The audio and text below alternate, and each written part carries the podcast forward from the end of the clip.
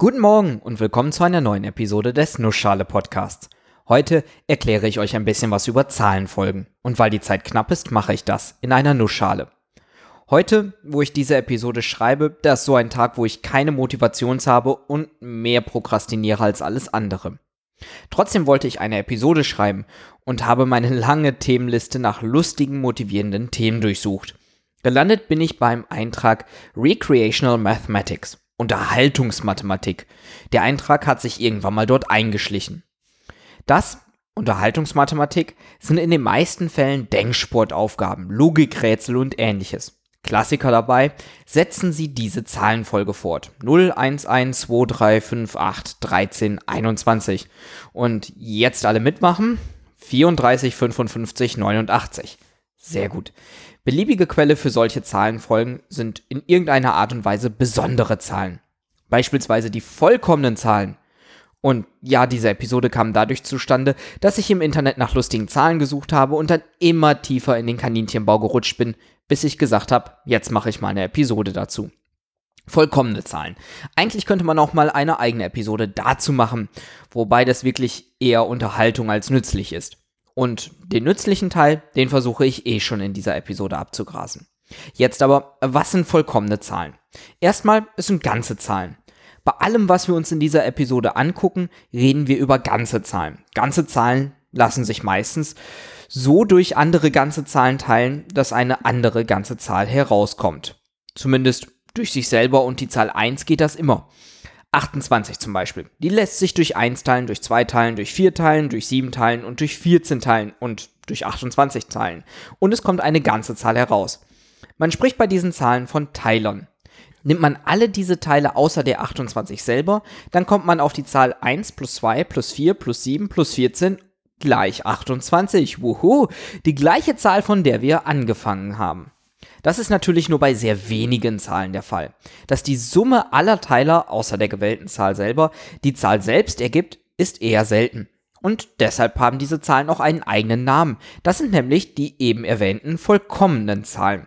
Die ersten paar Zahlen dieser Zahlenfolge sind 6, 28 und 496.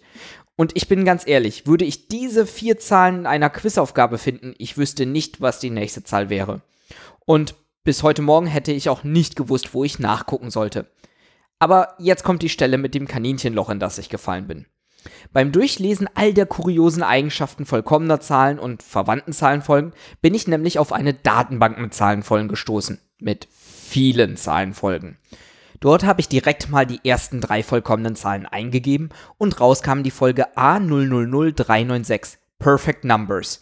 6, 28, 496, 8128, 33.550.336 und noch ein paar weitere Folgenglieder.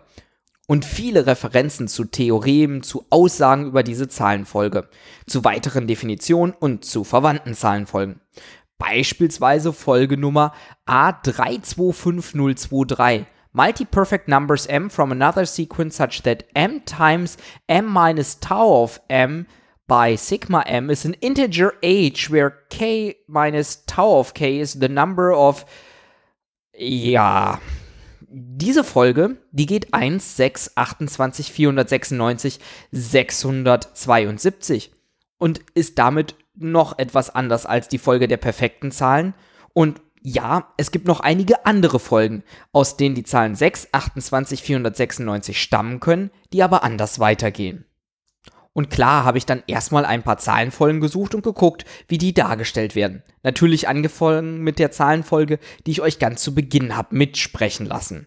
0, 1, 1, 2, 3, 5, 8, 13, 21, 34, 55, 89, 144. Ich hoffe, ihr habt alle mitgemacht. Die Folge kam immerhin schon in einer der ersten Nussschale-Episoden vor. Nee, sogar in der ersten Nussschale-Episode. Falls nicht, geht doch mal zur Online Encyclopedia of Integer Sequences und gebt's da ein. Während ich diese Zahlen schreibe, höre ich übrigens eine automatisch generierte Vertonung dieser Zahlenfolge. Das geht da nämlich auch und die Visualisierung, vor allem die logarithmische Darstellung, ist auch aufschlussreich. Ich gebe euch mal ein paar Beispiele für andere bekannte Zahlenfolgen. Das Busy Beaver Problem. Wie viele Schritte kann eine Turing-Maschine auf einem leeren Band machen, bevor sie stehen bleibt? Jede Zahl gibt dieses Ergebnis für jeweils einen Zustand mehr an, den die Maschine nutzen kann. 1, 6, 21, 107. Damit beschreibt diese Folge ein wichtiges Problem aus der technischen Informatik. Rekermans Folge. Nimm die letzte Zahl und ziehe die aktuelle Stelle ab. Falls die Zahl positiv ist und noch nicht in der Folge, dann pack sie rein. Ansonsten addiere die aktuelle Stelle drauf. 013627 13 20 12 21 11 22. Man kann sich das auch auf einen Zahlenstrahl gemalt vorstellen. Ich male die Zahlen 0, 1, 2, 3, 4 und so weiter auf einen Strahl. Ich starte bei der 0. Erster Schritt, ich rechne minus 1. Dann käme ich zu minus 1. Ich möchte aber positive noch ungenutzte Zahlen haben. Also rechne ich stattdessen plus 1. Lande also bei der 1. Zweiter Schritt, minus 2. Nee, wäre auch negativ, also plus 2. Ich lande bei der 3. Dritter Schritt, minus 3. Nee, das wäre 0, da war ich schon. Also plus 3. Ich lande bei der 6. Vierter Schritt, minus 4. Das geht, ich lande nämlich bei der 2. Da war ich noch gar nicht. Fünfter Schritt, minus 5. Das wäre dann wieder negativ, also rechne ich plus 5. Ich lande dann bei der 7.